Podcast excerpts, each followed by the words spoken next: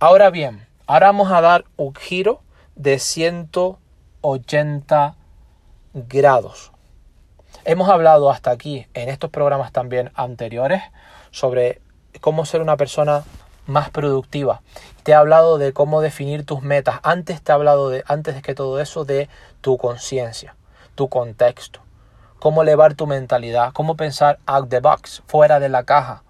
Y es que tengas en cuenta, como hemos dicho hasta ahora, el valor de tu tiempo, el valor de tus horas, ese cheque de 24 horas que se va y que no vuelve, que no es acumulable y que tú y solamente tú, puede ser de forma individual o con tu familia, con tu equipo, etcétera, decides o decidís dónde gastar. Entonces es muy importante. E incluso te hablé de que si no tienes tanta liderazgo, tanto liderazgo en la capacidad de delegar, que empiezas a eliminar tareas porque te tiene que sobrar día